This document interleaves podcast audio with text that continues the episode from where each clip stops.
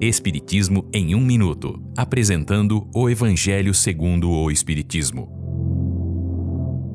Capítulo 16. Não se pode servir a Deus e a Mamon. Cuidado com a ganância. Lucas em seu evangelho escreveu: Um homem que estava na multidão disse a Jesus: Mestre, diga a meu irmão que reparta a herança comigo. Jesus então lhe respondeu: Homem, quem me nomeou para julgá-lo ou fazer suas partilhas? Cuidado com a ganância, pois qualquer que seja a abundância que um homem possa ter, sua vida não depende dos bens que possui. Após esse episódio, Jesus contou a seguinte parábola. Havia um homem rico cujas terras trouxeram retornos extraordinários, e ele se perguntava o que deveria fazer, pois não tinha um lugar para guardar tudo o que iria colher.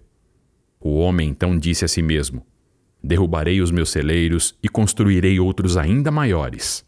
Ali colocarei toda a minha colheita, toda a minha riqueza, e direi para a minha alma que ela tem muitos bens, para muitos anos. Então, descansa, come, bebe e folga. Mas Deus lhe disse: Insensato, esta noite pedirão a sua alma. E o que tem acumulado, para quem será? Assim acontece com aquele que junta tesouros para si, mas não é rico para com Deus. Esta é uma livre interpretação. Livro consultado: O Evangelho segundo o Espiritismo, de Allan Kardec, edição 3, em francês. Visite nosso site www.vidaespiritismo.com.br.